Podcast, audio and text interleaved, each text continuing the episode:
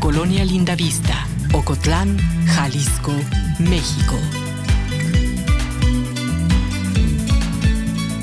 En internet a través de www.radio.udg.mx 107.9 de FM. Radio Universidad de Guadalajara en Ocotlán. Tendiendo puentes.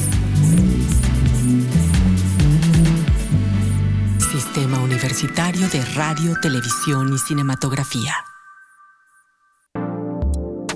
El siguiente programa es clasificación B, apto para adolescentes mayores de 12 años. Puede contener violencia ocasional, algunas palabras sueces o frases en doble sentido sin intención ofensiva. Quedamos tan marcados que no quisimos irnos. Amamos lo que hacemos y queremos compartirlo. Todo sobre marketing en compañía de Alondra Becerra, Samir Castañeda, Isabel Rizo, Tony Rodríguez, Yulisa Cortés y Paco Drama. Ellos son los tres marqueteros de 107.9 Radio UDG Ocotlán. ¡Marqueteros! Todos en sus marcas y marcas para todos. ¿Quién es Martin Lindstrom? Experto en branding y neuromarketing, Martin Lindstrom es un reconocido orador y consultor a nivel mundial. Además, Lindstrom trabajó como ejecutivo en BBDDO durante varios años. Considerado uno de los hombres más influyentes del mundo por la revista Time, Lindstrom publicó en 2010 su obra más conocida, Biology, de la cual hablaremos en el programa de hoy. Bienvenidos a los tres marqueteros. Hoy hablaremos sobre la obra y arte de Lindstrom. ¡Comenzamos!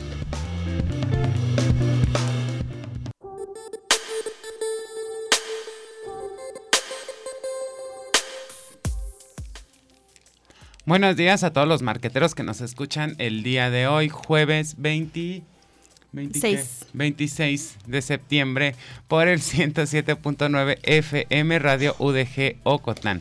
Les recordamos que estamos transmitiendo completamente en vivo y tenemos el número de cabina 9256019 y para todo el interior de la República el 806 33 8100.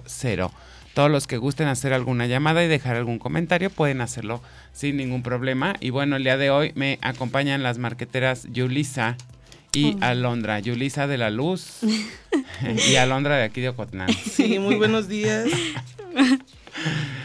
Yulisa, no te rías y buenos días. Buenos días, buenos días a Ándale, todos. así bien, mero. bien contentas de estar dormidas. aquí. Ay, sí. Hoy va a ser un programa muy triste porque Diego nos regañó ayer. Ay, no es cierto, Diego, Diego, un saludo. Diego, no, eso no. Diego, Diego, nuestro productor, ya no nos quiere por irresponsables y desobligados. Y entonces, la verdad es que no sabemos qué hacer, no sabemos cómo reponernos de este duro golpe. de- No sé. de esta... Alondra no se siente mal porque pues, Alondra es, es mojarrita enjabonada, como dice Misada. Todo se le resbala. Ella despertó muy feliz, muy contenta. Como todos los días. Cero rencores. Así amanezco yo todos los días de buenas. No es cierto.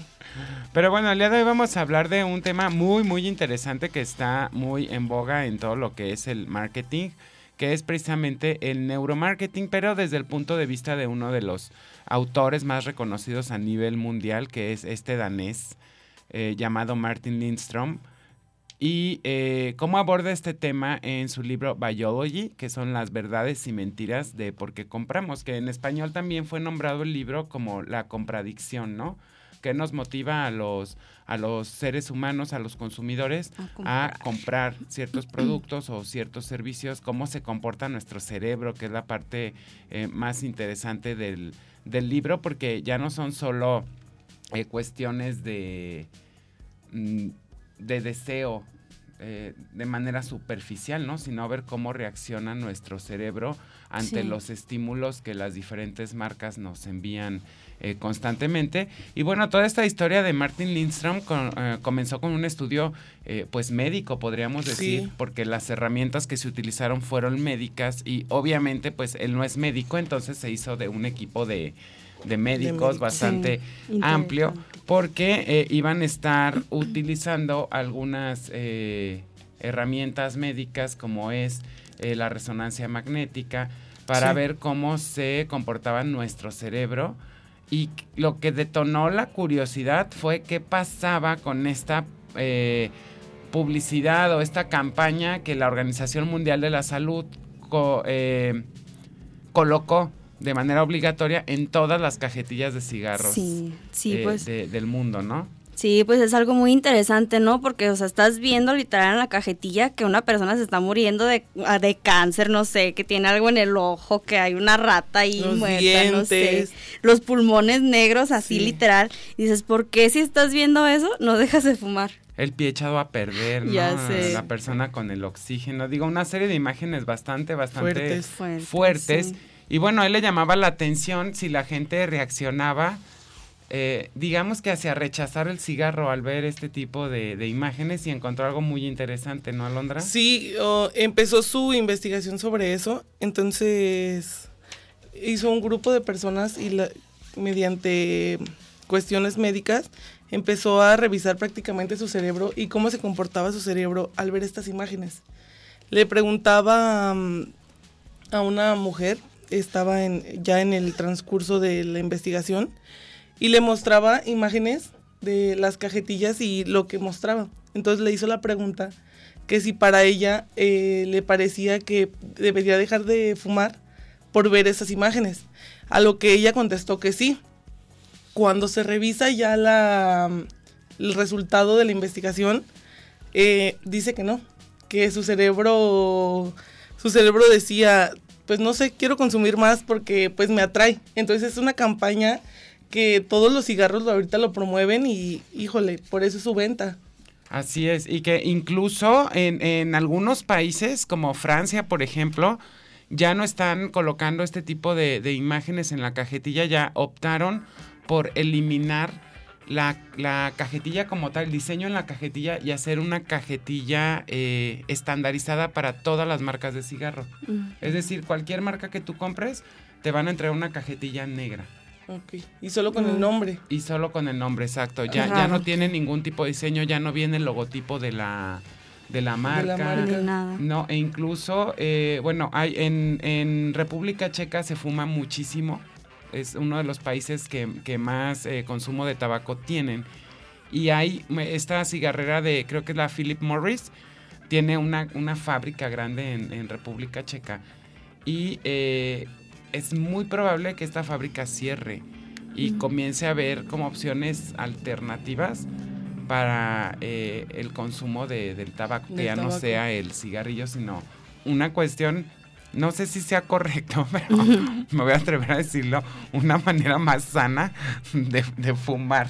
Pues sí, de que yo he visto a gente que intenta como con unos chicles que tienen Sí, nicotina, o algo así, ¿no? sí. En la India. Y que o mejor compran cigarros eléctricos, pero pues también es lo mismo, o sea, Sí, que sería el vapeo, ¿no? ajá. Que bueno, también hemos visto una serie de escándalos en, Sí, el- en la cuestión del vapeo, pero bueno, ese no es el tema.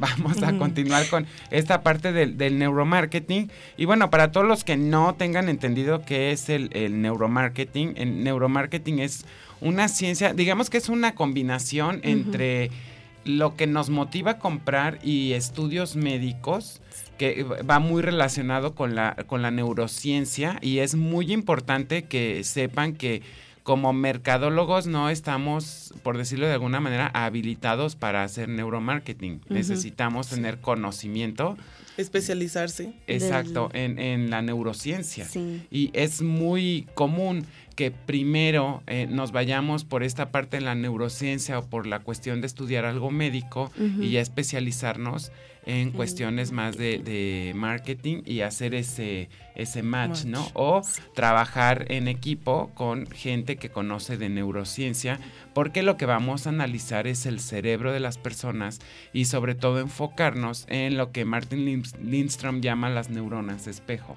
Sí. que es donde, donde eh, se basa mucho el comportamiento del ser humano. Y yo creo que a todos nos ha pasado que de repente vemos a alguien llorar y Sí. nuestras Y lloramos. neuronas espejos se activan y lloramos. Es decir, hacemos lo mismo que la otra persona está haciendo, a veces sin ni siquiera notarlo, ¿no? Sí. De- o de forma inconsciente. Sí, Fue en las parte- películas. Sí, da un ejemplo de las películas. Fue mi parte favorita del libro. La verdad, porque, o sea, como que tu mente nunca lo, lo piensa. ¿Por qué, por qué lloras? O sea, se muere el protagonista, se muere un perrito en la película y tú estás de que no, Llorando, Y dices. ¿por qué si no lo conozco?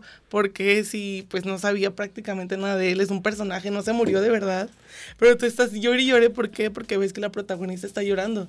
Entonces tus neuronas Aparte se como que te acuerdas de tu perrito favorito Sí. que se te murió en Te tu recuerdas. infancia y ya, es la depresión otra vez Sí. de lo que te pasó. Sí, entonces pues hablaba de cómo se dio cuenta las personas, cómo empezó la investigación eh, sobre el caso del mono que Ajá. estaban investigando.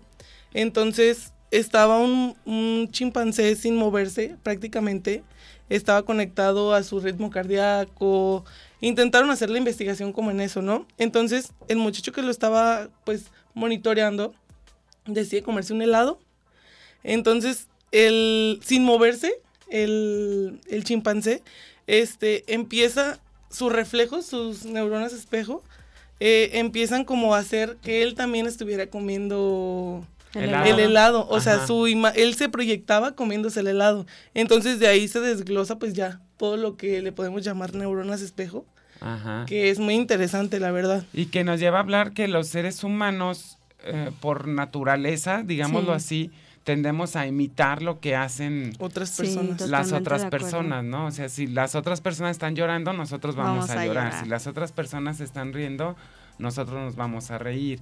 Si las otras personas este, están enojadas, Nosotros probablemente nos vamos a enojar sí, porque sí. nuestro cerebro va a tender a imitar. Sí, pues como el ejemplo que puso él cuando iba por las calles de... ¿De dónde dijo? De en Alemania, creo. Que se veía todo el, todo el día, estaba como gris como hoy, y toda la gente se veía triste y todo. Entonces él también se empezó a sentir así. Entonces dices, ay, no, entonces por eso cuando está gris el día, Sí, te como dice la como, canción. Ah, ¿Cuál canción dice? No sé. La del cielo está gris. Sí. Solo te escuchas esa música. No, yo, a toda la gente la escucha. Diego, ayúdanos. Sí, también daba el punto de vista que no solamente los sentimientos, sino que a lo mejor tú vas pasando por una tienda de ropa y el maniquí tiene una blusa que, que a ti te encantó y... Te proyectas en la fiesta, tú es- cómo se tus te va a neuronas ver. espejo dicen, yo lo quiero, yo, a mí se me va a ver fabuloso. Se va a ver mejor que el maniquí. Y te la compras, y, y- o sea, y te pasas y no te quedó la blusa, así que no, extra chica. ¿Cómo? Híjole. Y ya viene una decepción para el consumidor, Sí, ¿no? Ya. Una desmotivación, pero es muy interesante porque muchas empresas están utilizando, yo, yo diría que en México los principios del neuromarketing, no creo que sea una cuestión en México todavía tan desarrollada, porque la verdad es que hacer neuromarketing es bastante, bastante eh, costoso y se necesita tecnología eh, de punta, ¿no? Pero bueno, esta cuestión o, o este libro de Biology a- aborda diferentes casos y analiza si funcionan o no funcionan. Eh, también tenemos la cuestión de la publicidad por emplazamiento, que vamos a hablar de, de ella en un momento más.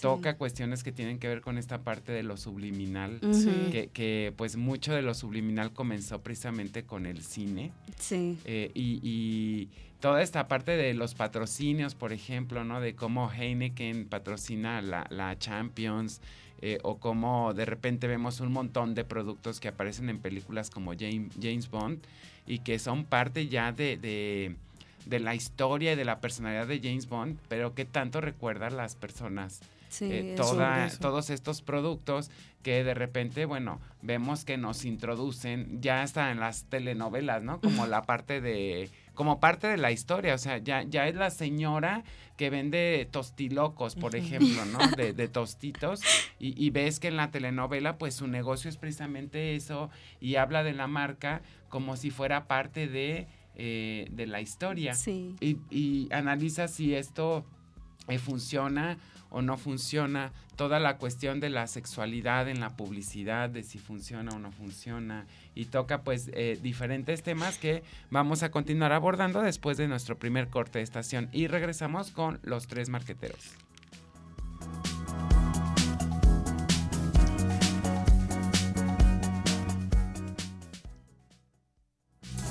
Todos en sus marcas. y marcas para todos. En un momento regresamos.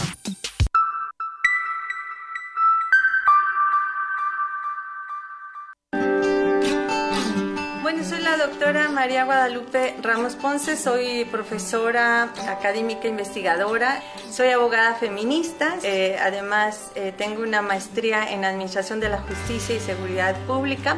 Y mis estudios de doctorado son eh, con la Universidad de Oviedo. Mi línea de investigación es sobre los feminicidios en Jalisco. Esa es como la especialidad que he tenido en los temas de violencia contra las mujeres, violencia de género, derechos humanos, etcétera. Esas son mis líneas de, investigación. Eh, todos estos pasos que yo he alcanzado y esos logros de ninguna manera son personales, ¿no? O sea, estos pues se tejen de manera conjunta con mis propias alumnas, alumnos, muchas de ellas y muchos de ellos egresados que ahora eh, pues desarrollan labores importantes en, ya sea en la función pública o en el ámbito privado. El Centro Universitario de la Ciénega vino a garantizar sobre todo que muchas mujeres pudieran tener acceso a los estudios a nivel universitario, ¿no? Porque en los diálogos que he tenido oportunidad de realizar con, mis alumnas, con las chicas, eh, muchas de ellas me decían que si no hubiera sido por la presencia de un centro universitario en la zona, en la región, ellas no hubieran tenido la posibilidad de estudiar. Recuerdo este centro en sus inicios, las poquitas y los poquitos que éramos, eh, y que además teníamos muchos sueños y muchas esperanzas de todo lo que se iba a formar acá. Soy la doctora Lupita Ramos y soy orgullosamente 25 años Ciénega. Red Universitaria, 25 años en la Ciénega de Jalisco. En la Ciénega de Jalisco. Comunidad que crece, avanza y se consolida.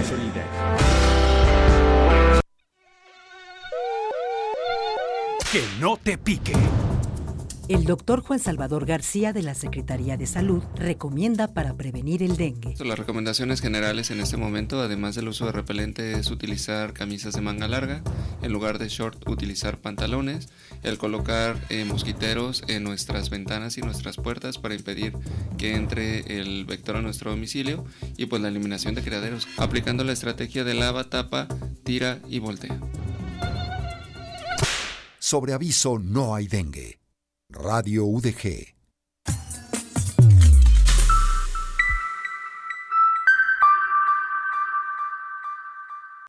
Marqueteros a la una, a las dos y a las tres. Estamos de regreso. ¿Qué es Biology? Es el libro que plasma el estudio más grande de neuromarketing hasta la fecha. La fundación de las llamadas neuronas espejo, el impacto de los mensajes subliminales, cómo las marcas venden sentimientos, la manera en la que idolatramos a algunas marcas y la aplicación de neuromarketing en el futuro, entre otros temas muy interesantes. Esto es Los Tres Marqueteros. ¡Marqueteros! Continuamos.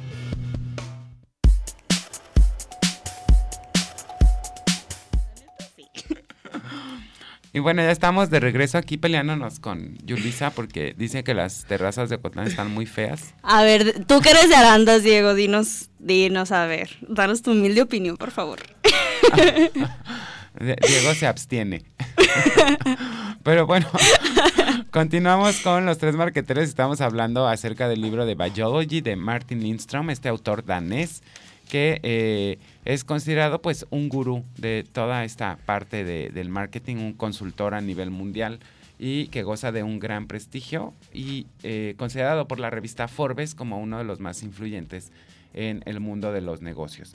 Y vamos a comenzar abordando uno de los temas que explica Martin Lindstrom en su libro, que es la publicidad por eh, emplazamiento. ¿A qué se refiere la publicidad por emplazamiento? A esos patrocinios, digamos, de largo plazo en los programas de televisión, que es lo más común.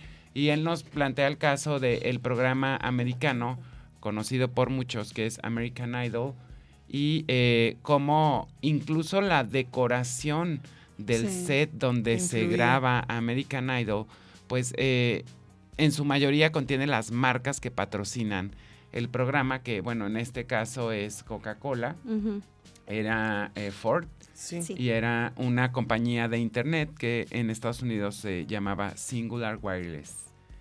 Y eh, bueno, como parte de los jurados, pues teníamos en ese entonces a Paula Abdul, a Simon Cowell, y bueno, estos patrocinadores, y Martin Lindstrom se preguntaba si funcionaba o no funcionaba que todo el tiempo, por ejemplo, Paula Abdul salía con su vaso de Coca-Cola cuando estaba dando una crítica o cuando estaba viendo el, show de... Eh, que presentaban los, los participantes, de repente veíamos, no sé, que el escenario era todo rojo con el logotipo de, de Coca-Cola y veíamos al lado un auto Ford que iba a ser parte de los premios que Sí. iban a ganar los, eh, los que hablaban para votar por los por los participantes. Y bueno esta cuestión del, del singular wireless que se mencionaba mucho sobre todo para la votación no y que estaba el evento eh, patrocinado. Y pues precisamente lo que Martin Lind- Lindstrom descubrió primero era que la menos beneficiada con la publicidad por emplazamiento era Ford. Sí. porque realmente Ford no generaba como mucha presencia dentro del eh, programa de American Idol porque pues se enfatizaba poco, ¿no? En, No llegaba a entrar a la mente de los que veían la... Nada más estaba ahí de decoración. Sí, a ver gastaba si alguien se dinero de, en patrocinios, o sea, millones, en cosas que no le beneficiaban. Y, y no, realmente la gente no recordaba tanto la, la marca cuando se le preguntaba cuáles son las marcas que aparecen en el programa. Pues la última que mencionaban era, era Ford, ¿no? Pero sí mencionaban pues un poco más eh, Coca-Cola, que digamos que era la que disfrutaba más de esta ahí. publicidad por Sí. emplazamiento, pero bueno, también era la que más presencia tenía durante todo el, el programa, porque prácticamente toda la, la edición pues te la pasabas viendo el logotipo de, De de Coca-Cola. Coca-Cola, ¿no? Y eso como resultado pues le daba un mejor posicionamiento a Coca-Cola sobre eh, las otras eh, dos marcas, ¿no? Sí, pues prácticamente lo veías todo el tiempo, es como si la repitieran, la repitieran, la repitieran. Y tu cerebro, o sea, estamos hablando del estudio del cerebro, tu cerebro lo tenía muy presente, o sea, estaba muy bien posicionado. Y entonces cuando te preguntaban, la primera respuesta que decías era Coca-Cola. ¿Por qué? Porque la viste el transcurso de todo el programa. Y en cambio Ford, o sea, tenía pocos anuncios, tenía simplemente gastaba dinero en cosas que al momento de, de hacer la investigación dijeron como pues nadie se acuerda de Ford, o sea, es como que gas- pues gastaba dinero de embalde. Y que es un error bastante común, ¿no? Porque Sí. luego vemos, por ejemplo, en el Super Bowl lo que cuesta eh, anuncio. estrenar tu spot publicitario durante el Super Bowl, que es, digamos, el evento deportivo más importante en cuestión publicitaria a nivel mundial. Y si realmente la gente recuerda o no recuerda tu spot Sí. después de haberlo visto en el, en el Super Bowl. Y si vale o no vale la pena la, la inversión que hiciste, ¿no? Sí, lo que claro. gastas. En Los, esta parte publicitaria. los simples anuncios que salen como De cinco segundos abajo Ajá. de llama al sí, si quieres tal servicio. No, o sea, pues no. Y aquí otra vez entran como las neuronas espejo que lo- de lo que estábamos hablando. Si estás viendo el show de American Idol y están tomando su coca, dices, ay, tengo una coca en el refri. Deja, voy por ella y me la tomo en lo que estoy viendo el show. o voy O sea, a la tienda ahí por ya. una coca. Ajá. Así es. Y bueno, que eso también lleva a otro de los temas que aborda, que es esta cuestión de la publicidad subliminal, ¿no? De Sí. si existe la publicidad subliminal, si no existe. Y nos pone uno de los, de los primeros casos cuando en el cine eh, se insertó las palabras durante eh, una transmisión que decía bebe Coca-Cola y, y come palomitas, ¿no? Ajá, y cine. si realmente generaba algún efecto en, en las personas o no generaba el efecto. Para mí la verdad es que toda esta cuestión de la publicidad subliminal es como que algo como mítico. ¿Por N- qué? No, yo no considero que sea tan cierta porque veo muchas cuestiones. No sé, hay- hay- por ejemplo, hay muchos mitos de cuestiones subliminales o mensajes subliminales insertadas en las películas de Disney Ah, que, sí. que yo creo que todo el mundo alguna vez ha, Sí. ha revisado, como eh, que aparezca la palabra sex en el Rey León o, o como diferentes eh, cosas que creo que teniendo en cuenta que el público es más infantil, o sea, yo dudo que el niño tenga la posibilidad de percibir este tipo de estímulos con los que no está Sí. relacionado, ¿no? Y que Sí. digamos el, el nivel de vamos, no, no, o sea, son cero explícitos como para alcanzar a, a pescarlos, ¿no? Y- o, que, o que lo hagamos de manera eh, consciente. Sí. Y, y qué tan funcional es lo subliminal, no sé, se me ocurre que vamos al cine no, hoy, Ujú. en la noche. Y compramos nuestro boleto, estamos pues sí viendo el comercial este donde inicia con la coca y el sonido de la coca y la gente que se refresca y hace ah, cuando le, Cuando la le toma la coca, ¿no? Sí. Y, y- pero o sea, pues al final si no traes dinero no vas a ir a comprar nada. Claro. Pues sí. No, pues ya por más subliminal que sea, creo que esta cuestión depende de mucha, de Factores. muchos Muchos factores, factores, como ajá. para que, que funcione y poder eh, decir. A- además, casi siempre todo se compra antes de entrar a la, película. Entonces, sí hay un montón de estímulos, porque claro, llegamos al cine y sentimos el olor a mantequilla, a, a la palomita, que es un aroma para algunos bastante agradable y conozco muchos otros que es bastante desagradable el olor a, a la mantequilla con, con el maíz. Es eh, mucha gente a mí me ha mencionado que es un olor que no le, No que no le gusta. agrada, ¿no?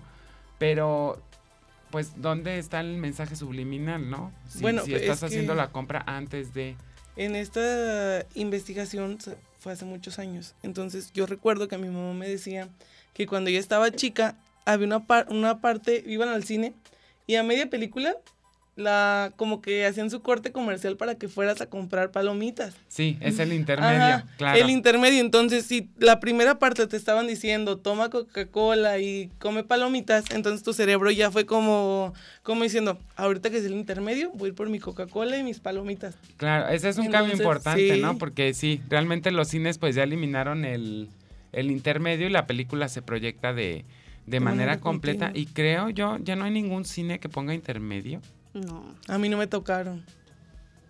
A mí sí, todavía cuando el, el cine del bosque en Guadalajara era un cine que estaba sobre López Mateos, que todavía, o sea, ya había Cinépolis, Cinemex, todas estas cadenas eh, grandes de, de cine, y Cine del Bosque se quedó como un clásico que transmitía solamente cine de autor, cine de... como que todas estas películas que no encontrabas en el cine comercial, eh, Cineforo de la UDG o, o Cine del Bosque sí las ponía, y Cine del Bosque todavía hacía intermedios. Mm. Y todavía te vendía pepinos y mangos. En el intermedio. Ahí estaba la señora pelando el pepino, pelando el mango. Y te acomodaba tu, eh, tu, Tu bolsita. bolsita. Y eh, todavía como que se, se antojaba más, pero obviamente era un cine bastante incómodo.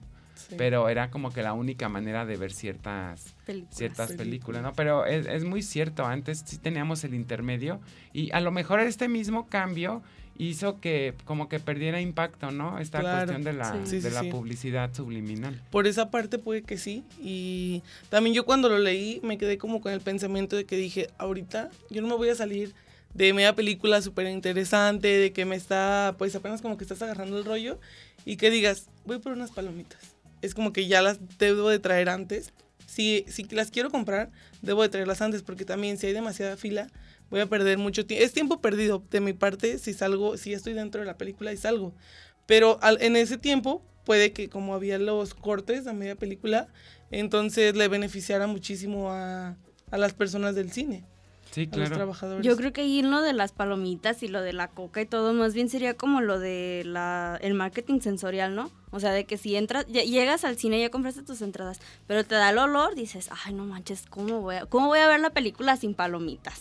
Ah, sí, O claro. sea, no. En cuanto abres la ya puerta como que se hizo una como una costumbre, o sea, de que vas al cine, pues obviamente tienes que verlo con tus palomitas y tu coca. Claro, y el marketing sensorial tiene mucho que ver con estimular nuestros sentidos Sí. con base, digamos, a, a mensajes bien planeados que no necesariamente son verbales, ¿no? Sino que nos hacen... Sí, o sea, como eso de las palomitas, el olor de la coca. Me imagino así de que cuando están vaciando la coca y con el hielo y todo, ya, o sea, dices, Que no. es un poco, no, no sé, por ejemplo, esta película de La razón de estar contigo, de los perritos que se mueren y vuelven a nacer Ay, y vuelven sí, y que vuelven y reencarna. vuelven y vuelven a nacer.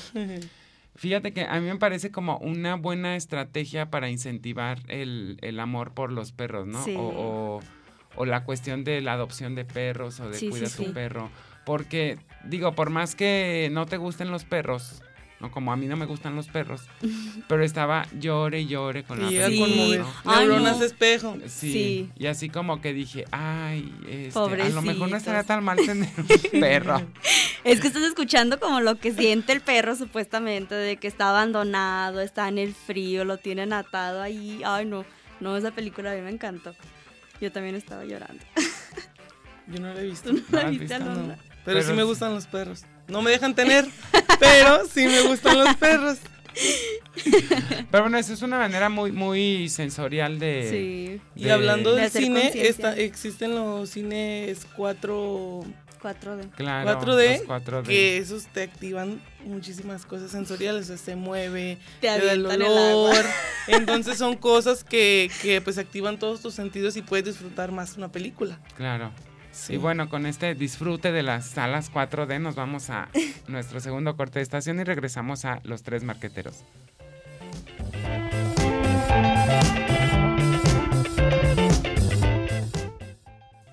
Todos en sus marcas. Y marcas para todos. En un momento regresamos. Transmite XHUGO 107.9 de FM.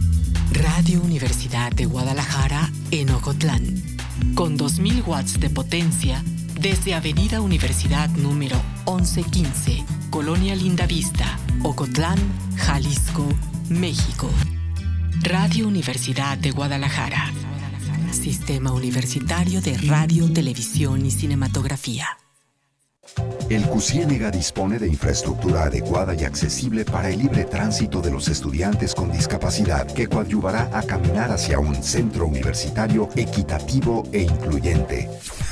Recomendaciones para interactuar con personas que usan silla de ruedas. Nunca muevas la silla de ruedas de alguien sin su permiso, pues podría haberla puesto en un lugar para subir o bajar de ella con facilidad. CUCIENEGA es parte de ti.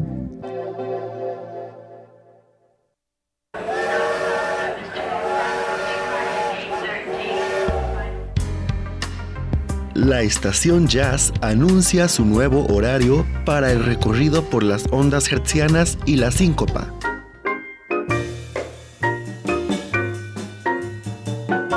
Viernes 7 de la tarde, por el 107.9 TFM, Radio Universidad de Guadalajara en Ocotlán.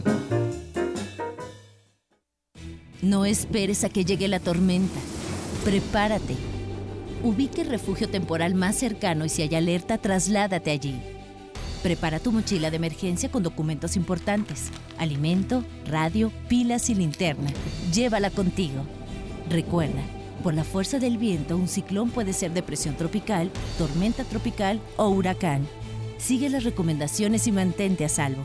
Comisión Nacional del Agua. Gobierno de México.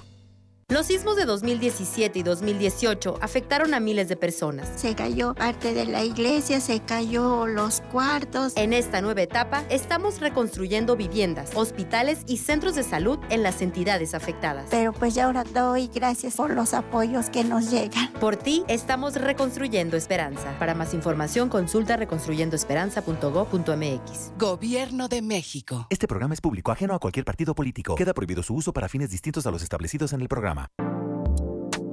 Este programa es clasificación B, apto para adolescentes mayores de 12 años. Puede contener violencia ocasional, algunas palabras sueces o frases en doble sentido sin intención ofensiva.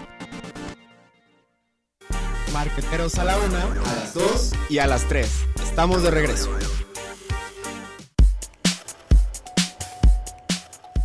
Estamos de regreso hablando el día de hoy de Biology, la, el por qué científicamente compramos las cosas, el por qué nos incita a, a, a llorar viendo la película de perritos, porque, porque nuestros sentidos se activan de esa forma. Que Porque, Alondra no ha visto y ya estaba llorando hace No, rato sí, con la ya. película. Yo dije, ¿cómo que se mueren los perritos?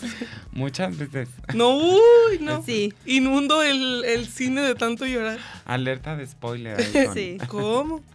Pero bueno, otra cuestión muy interesante que a mí me llama mucho la atención, que maneja precisamente eh, Martin Lindstrom en este libro, es toda esta, eh, toda esta cuestión de si creemos en esta parte mágica de, las, de las marcas y toda la serie de rituales, de supersticiones y razones que nos inducen a comprar. Claro. Y me gusta mucho porque retoma este ritual de la coronita y cómo nació el hecho de que la coronita se tome con una pequeña rodaja de limón, limón. en el cuello de la, de la botella, que es una cuestión que vemos también en la, en la misma publicidad y que nació de un capricho, Sí. ¿no? De un capricho de un camarero que lo que hizo fue tomar una coronita, le puso una rodaja de, de limón en el cuello de la botella para ver cuántos más hacían lo mismo en el restaurante donde trabajaba al ver que una coronita iba con un limón. Y ese ritual nació hace como apenas 50 años, o sea, en el Sí.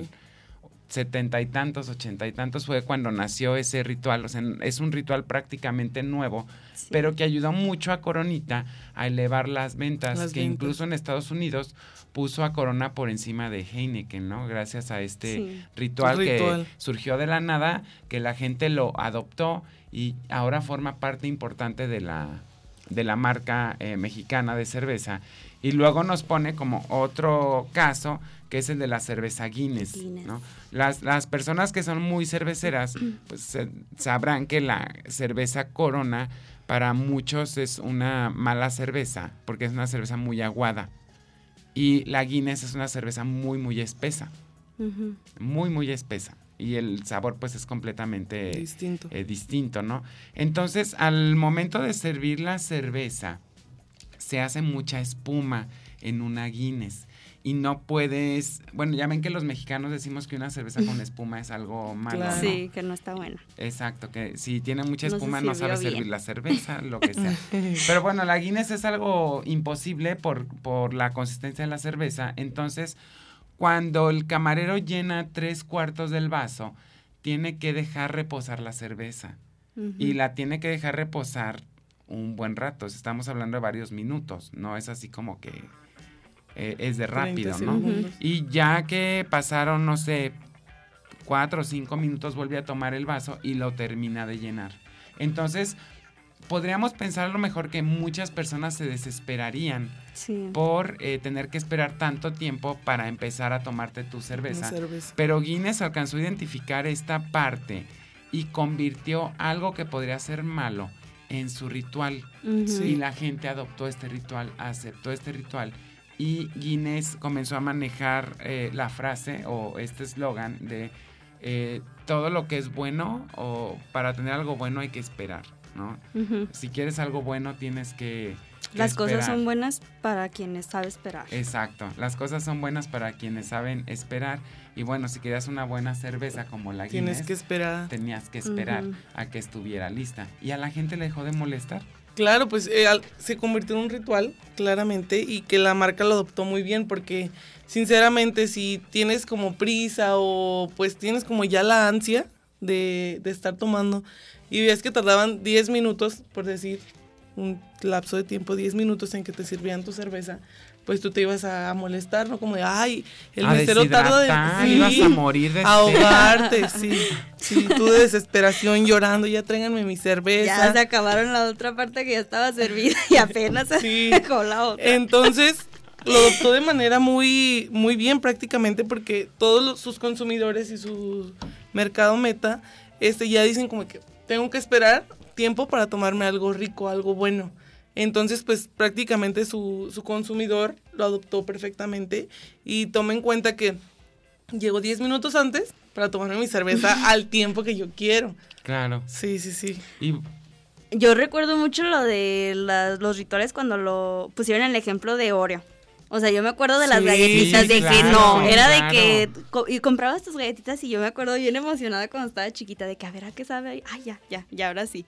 O sea, ese es el ritual que yo me acuerdo, o sea, los comerciales, me acuerdo que lo hice, o sea, no manches, y todavía veo las galletas y me acuerdo de cuando Inconscientemente estaba lo chiquita haces. que, que lo hacía, o sea, a ver, pero ¿de no. qué te acuerdas? Porque no nos has dicho cuál es el Del ritual. comercial, había un comercial que te decía cómo comerte una ¿Y galleta cómo se come? Así, de ¿Se que abría? abrías el Le- paquete, primero abrías el Ah, paquete de las galletitas, ya sacabas tu galleta, la separabas y agarrabas la parte del... De la crema.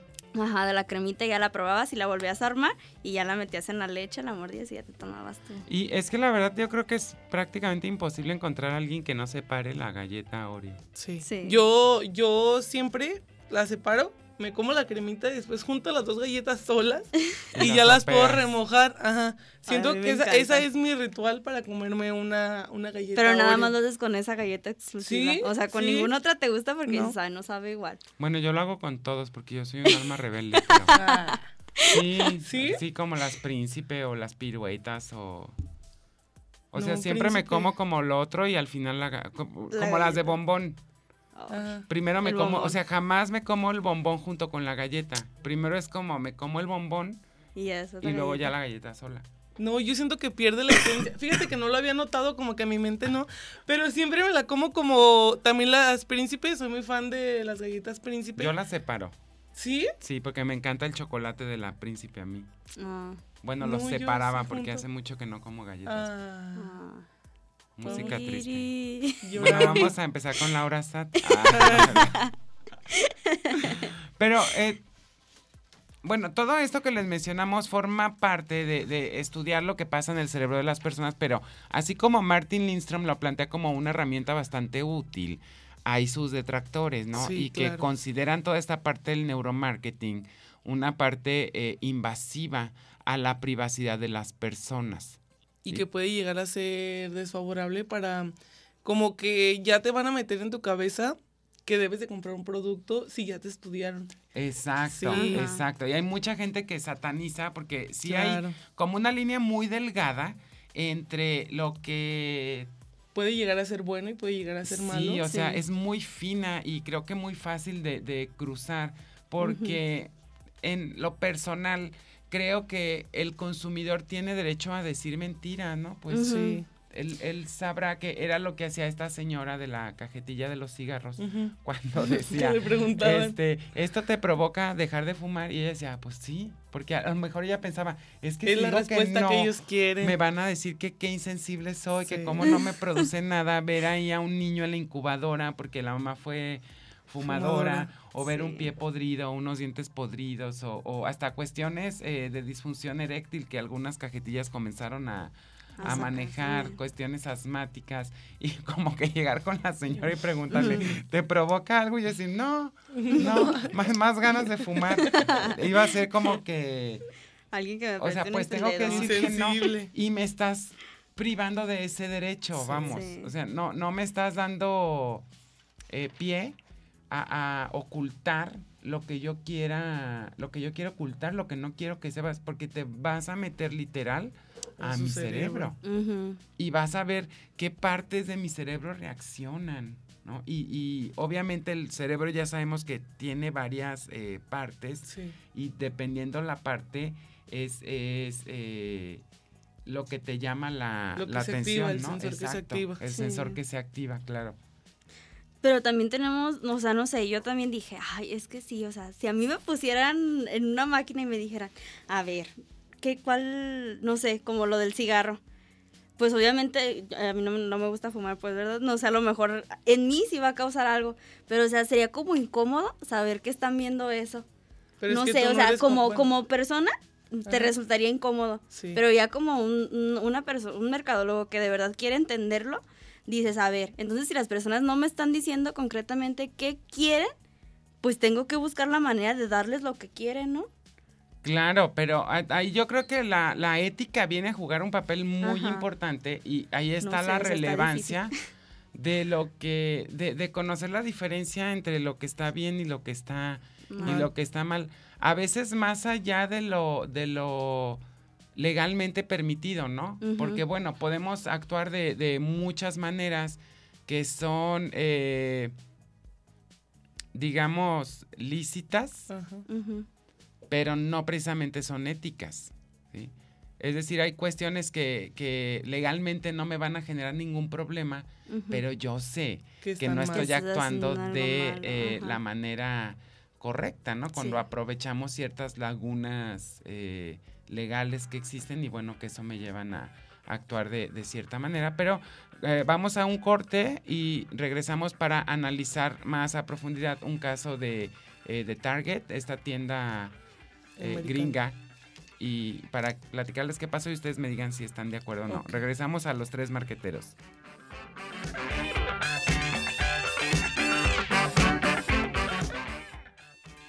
Todos en sus marcas. Y marcas para todos. En un momento regresamos. De lunes a viernes abrimos las puertas de nuestro quinto patio, donde vive la música de México. Por vivir en quinto patio.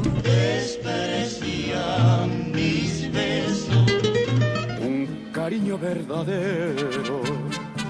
Sin mentira ni maldad. El amor cuando es sincero se encuentra lo mismo.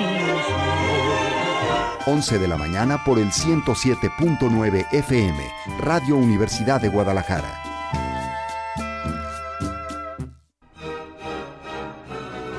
...25 años Cusiénega. ¿Cómo iniciamos? Existe un predio de alrededor de 37 hectáreas que fue donado por ejidatarios de Ocotlán a la universidad. Se ha contemplado que podrían construirse las aulas, laboratorios y oficinas centrales del Centro Universitario de la Ciénega. Sin embargo, la calidad de los suelos no parece ser la adecuada para tales fines, por lo que debe tenerse especial cuidado en su construcción. Diagnóstico y propuesta institucional para la creación del Centro Universitario de la Ciénega, 24 de septiembre de 1993. Red Universitaria, 25 años en la Ciénega de Jalisco. En la Ciénega de Jalisco. Comunidad que crece, avanza y se consolida. Ojos que no leen. Ojos que no leen. Corazón que no siente. ¿Que no siente? Librería Carlos Fuentes, Centro Cultural Universitario. Planta baja de la Biblioteca Pública del Estado de Jalisco Juan José Arreola. Ven y atrévete a vivir tu librería Carlos Fuentes. Un, dos, tres por mí y por mi salud. Un, dos, tres por mí y por mi pareja. Un, dos, tres por mí y por mis amigos. Si te escondes del VIH, te puede encontrar el SIDA. Ven a Vías de Vida. Hazte la prueba de VIH y sífilis de forma gratuita, segura y confidencial. Madero 836, zona centro, Guadalajara. Llama al 36 14 53 53 o 16 68 16 49.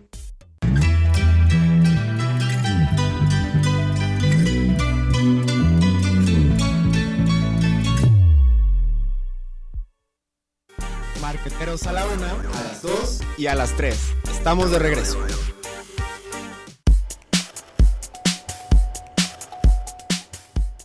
Estamos de regreso y voy a retomar este caso que les decía antes de irnos al corte de esta tienda de Target en Estados Unidos, donde, bueno, hay, hay otra cuestión con el neuromarketing donde eh, ponen en ciertos establecimientos lectores de, de para los, los ojos, para ver dónde Ah, fijas la, la vista. ¿no? Entonces, salió el caso de una familia que fue a Target a, a comprar eh, pues diferentes artículos y, y, pues resulta que la era una familia creo que de cuatro integrantes, ¿no? Papá, mamá, hijo e hija. Y la hija estaba Ah, embarazada. cuál es. Pero la hija pues todavía no le decía nada a los papás, los ¿no? papás. Entonces cuando estaban en Target eh, pas- eh, paseando por los pasillos eligiendo no sé lo que iban a comprar o lo que fuera, la hija fijaba mucho la vista en los artículos para bebé. Entonces, eh, pues eh, este lector óptico captó que, que la chica fijaba la vista en este tipo de productos y a la casa del señor empezó a llegar publicidad con artículos para bebés.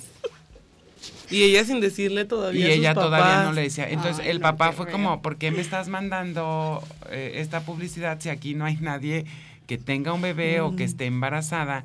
Y llamó a la tienda y pues la tienda dio como sus razones y pues descubrió a la hija, ¿no? Ajá. Que estaba, que la hija estaba Embarazada. embarazada. Puros Entonces- casos sados. Bienvenidos a la hora Escándalo. Sí, o sea, la verdad es que sí causó mucho revuelo porque volvemos a lo mismo, ¿no? La hija jamás autorizó Sí. que se, que se hiciera esta... O sea, si, si lo vemos como de manera fría, pues la tienda no hizo nada malo. Pero Si lo a lo mejor ética. no es nada malo, pero yo sí considero que fue algo invasivo. Sí. invasivo sí. Entonces, en... en- o sea, e- esa línea es la que me refiero que es una línea muy cruzaron. delgada. Pero bueno, también hay otros casos de, de, de mucho eh, éxito, como es el caso de, de la casa de modas Dior y el, el perfume J'adore, que fue de los primeros en utilizar neuromarketing en sus campañas eh, publicitarias.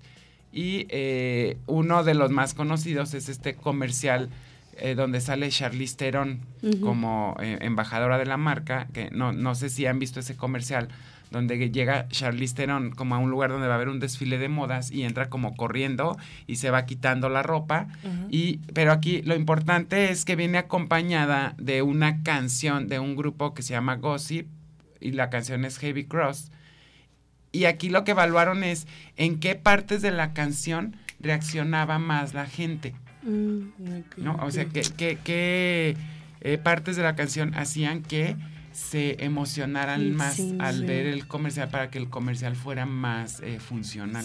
Claro. Y seleccionar también. Acuérdense que todos los spots publicitarios tienen una versión larga Y y, una versión corta. Y la que generalmente vemos es la versión corta, que es una edición de la versión larga, digamos con los mejores eh, momentos, ¿no? Para que se te antoje comprar el, el producto. Entonces, gracias al neuromarketing ya podemos seleccionar de verdad los momentos que sí generan un impacto en las, en las personas y no los que creemos Sí. que podrían Que llegar a generar mayor Sí, impacto. pues eh, hablaba de que nosotros al ver algo que nos emocionaba muchísimo, nuestro cuerpo realizaba la función de soltar como dopamina y eso hacía que nosotros tuviéramos la ansiedad de comprarlo. La ansiedad de, de querer algo como que lo querías como más rápido porque tú decías, no, lo necesito, lo necesito. Y en realidad para eso pues es la mercadotecnia, ¿no? Para, para satisfacer necesidades. Y tú en el momento que dices lo necesito, es porque literalmente ya, ya tu cerebro dijo... Ya eres consciente Sí, de ya. que tienes una carencia. Claro, claro. lo necesito y de ahí empieza todo. Pero bueno, de eso a que ya se metan a mi cerebro. Ah, no, pues sí es diferente. Que ya nos manden pañales y Sí. descuentos para bebés y Leche, todavía no. Una guardería ahí. Qué miedo, la o sea, eso, la neta sí, sí daría, o sea, a mí sí me daría miedo de, de, de decir, no manches, o sea, ¿cómo, cómo? ¿Cómo llegan a tanto? Ya no Simplemente a con verlo. Sí. No, ya. Ya no hay Para estar a salvo, para no. nadie. No hay secretos. Imposible. Pero bueno, es una cuestión pues bastante interesante que creo que también hable- abre un debate eh, pues muy eh, acorde a lo que es el, el neuromarketing y si debería de ser permitido o no, pero bueno, yo creo que todo recae en esta cuestión de las eh, regulaciones, ¿no? Sí. Y que otra cuestión que menciona Martin Lindstrom en su libro, no sé si recuerden, es esta cuestión de los marcadores somáticos. Ah, claro. ¿no? Que, que, bueno, los marcadores somáticos son una especie de atajos eh, mentales que eh, tomamos las personas. Sí, que te dan recuerdos que tú inconscientemente daba el caso de un niño que metió la mano al horno o así y se quemó. Entonces to- él quedó en su memoria, en su mente, que toda la vida si mete la mano a algo caliente se va a quemar. Entonces de ahí se derivan desde que estamos chiquitos como toda esta serie de cosas que nosotros no las vemos conscientemente, pero nuestro cerebro está consciente. También decía sobre el momento que cruzamos la calle, nosotros no sabemos por qué, obvia- obviamente sabemos que si no volteas para, para el lado, el sentido donde vienen los carros, te van a atropellar si te cruzas así. Pero nuestra mente ya está como, tiene una gran parte de nuestro cerebro posicionado eso de que si te vas a cruzar, debes de voltear. No sabemos por qué lo hacemos, pero lo hacemos. Claro. Sí, y, es lo y mismo. lo haces por inercia hacia Sí. un lado en específico que este marcador somático nos juega muy en contra a nosotros cuando viajamos a Inglaterra, por ejemplo, donde los carros manejan en sentido contrario. Entonces, incluso en todas las esquinas de, de Londres, en la esquina hay un letrero que dice que voltees hacia el lado, creo que es derecho o izquierdo. Bueno, al lado contrario del que volteamos aquí cuando vamos a cruzar la calle. Porque acuérdate que ya tienen el volante del otro, Del otro lado, lado. entonces se invierte la manera en que, en que manejan. Qué Y interesante. Hay, hay una gran cantidad de accidentes con turistas que ya traen como instalado que El tengo chip. que voltear hacia el lado derecho, pero allá no, allá tengo que hacerlo hacia el lado Izquierdo. izquierdo, ¿no? Ah, Entonces, pues se me va en rollo, ya traigo claro. el marcador bien eh, insertado Sí. y que ya aplicado a una cuestión de marketing, pues nos hace pensar en cuando relacionamos algo fuertemente con otra cosa y nos pone el ejemplo, bueno, ahí nos pone el ejemplo de Japón cuando Japón no era líder en, en tecnología y no veíamos a Japón como un país de calidad, pero ahorita yo pienso en los productos chinos. Sí, que son buenos. China tiene muy buenos productos de muy buena calidad, pero la mayoría de las personas relacionamos lo chino Con lo corriente, con barato. mala calidad, ¿no? Sí. O sea, si está hecho en China, Malo. es Se me malo. va a descomponer Eso es un rato. marcador somático. Sí, sí, sí. El hecho en ocasiones de sin ni siquiera conocer o saber si realmente es de buena calidad o de mala calidad, nosotros ya Ya juzgamos. Ya lo relacionamos. relacionamos, ¿no? O algunos marcadores como eh, que si es barato, pues es de mala calidad. Ajá. Sí. Y que si es caro, Daba el ejemplo de, calidad, un control que si tú agarrabas un control que pesara más y un control que pesara menos, aunque fueran exactamente lo mismo, que a uno le ponían pedazos de hierro o algo así, para, que, pesara más, tú decías, ok, me están costando, me cuesta más caro el que está pesado. ¿Por qué? Porque tiene más cosas, es más resistente. O sea, tu cerebro ya adaptaba eso de que el más pesado tiene más cosas, es mejor. Porque si agarro el, el que no pesa tanto, a la primera caída se me va a deshacer. Y son cosas que a lo mejor no es cierto, pero nuestro cerebro ya está adaptado a eso. O sea, tú ya entiendes eso. Y que a veces deshacernos de esos marcadores pues es, muy difícil. Bastante complejo, ¿no? Sí, yo creo que ahorita más que nada yo relacionaría eso como con los celulares, de que si ves un celular como entre más chiquito, más compacto, dices, ay, está más nuevo, está, tiene más funciones a lo mejor, no sé, o no sé, como la de las pilas, que unas pilas que les daban que eran de Duracell que estaban como más chiquitas así y otras que estaban grandes como rectángulos que decían, ay, no, es que no, o sea, no, no, no daban porque la gente quería comprar más unas que las otras, aunque las, las que no compraban tuvieran mejor calidad que tuvieran mayor duración, perdón, más bien. Pero el celular, ¿por qué relacionas los chiquitos y los celulares son cada vez más grandes? No sé, a mí se me hace como que está más chido. No sé, a mí a mí se me hace más chido como que estén más más delgaditos. Que la ah, pantalla así más, más, chiquitos. Chica, ¿eh? sí, no, sí, no es lo mismo. Déjame, déjame. Déjame darte ahorita las definiciones rápidamente de delgado y chico. delgado, parte. Para que veas que no son sinónimos, sí, gracias. Sí, pero sí tienes eh, tienes razón, ¿no? Luego creemos que entre más delgado, pues es, que la pantalla. Con las mismas pantallas, sí. pantallas, cuando yo pues crecí, las pantallas tenían como esa parte de atrás, que tú decías, ¿para qué sirve? O sea, nosotros no sabíamos, y ahorita ves como las supermodernas, y dices, no, mucho mejor, o sea, alta calidad, unas que están como, ajá, como con ondita, y tú dices, no, buenísima me ofrecer más, más cosas. Sí, claro que en sus tiempos, no sé, yo creo que todos en su familia tuvieron a alguien que quebró una tele para sacar a alguien de la, de la televisión, porque creo que es una historia como muy recurrente. Y yo sí tuve un primo que agarró un martillo y quebró la tele para que se saliera el chavo del 8 porque creía que estaba ahí. Imposible. Encerrado, Y como, como veía la cajota, pues a lo mejor él sí pensaba, pues sí puede estar alguien allá adentro, ¿no? Y digo, ahora ya que es más, más delgada, pues ya, o sea, es imposible que, que pienses que, pienses que una persona está adentro de la televisión haciendo el, el, show, ¿no? Claro. Y bueno, Martin Lindstrom con este libro, pues ahora sí que se anotó un, un bestseller para todos los que eh, quieren aprender acerca de, del tema. Sin embargo, yo sí quiero dejar bien en claro esta...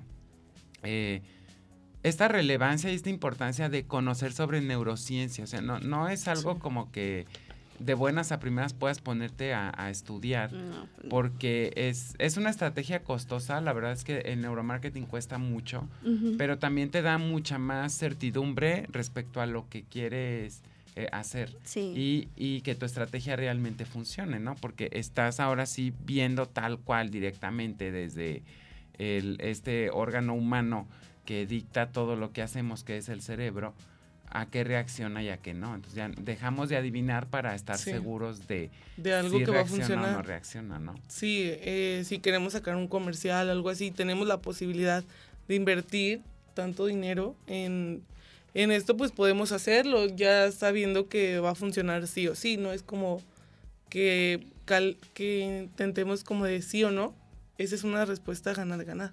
Claro pues más que nada también tener en cuenta, o sea, si me va a costar más este cometer el error o me va a costar más hacer hacer la, la, investigación, o sea, yo utilizando Y qué bueno que esta cuestión pues se queda para las empresas grandes, ¿no? Sí. sí, sí, Y bueno, es momento de despedirnos, ya se nos terminó el tiempo el día de hoy. Hablamos sobre el libro de Biology de Martin Lindstrom y verdades y mentiras, mentiras de por qué eh, compramos. Si alguien quiere eh, conocer más sobre este tema, bueno, pues puede eh, comprarse el, el, libro de Martin Lindstrom, que no es el único que tiene, tiene varios. Ya después hablaremos de otros, temas que maneja este gurú del marketing.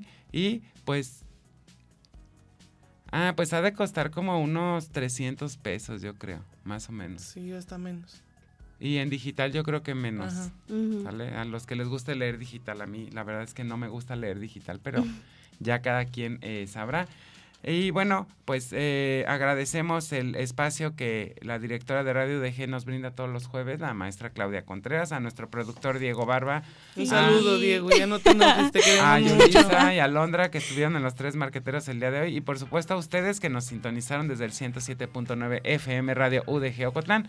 No se pierdan todos los jueves en punto de, los, de las 10, los tres marqueteros. marqueteros. Hasta el próximo jueves. Adiós.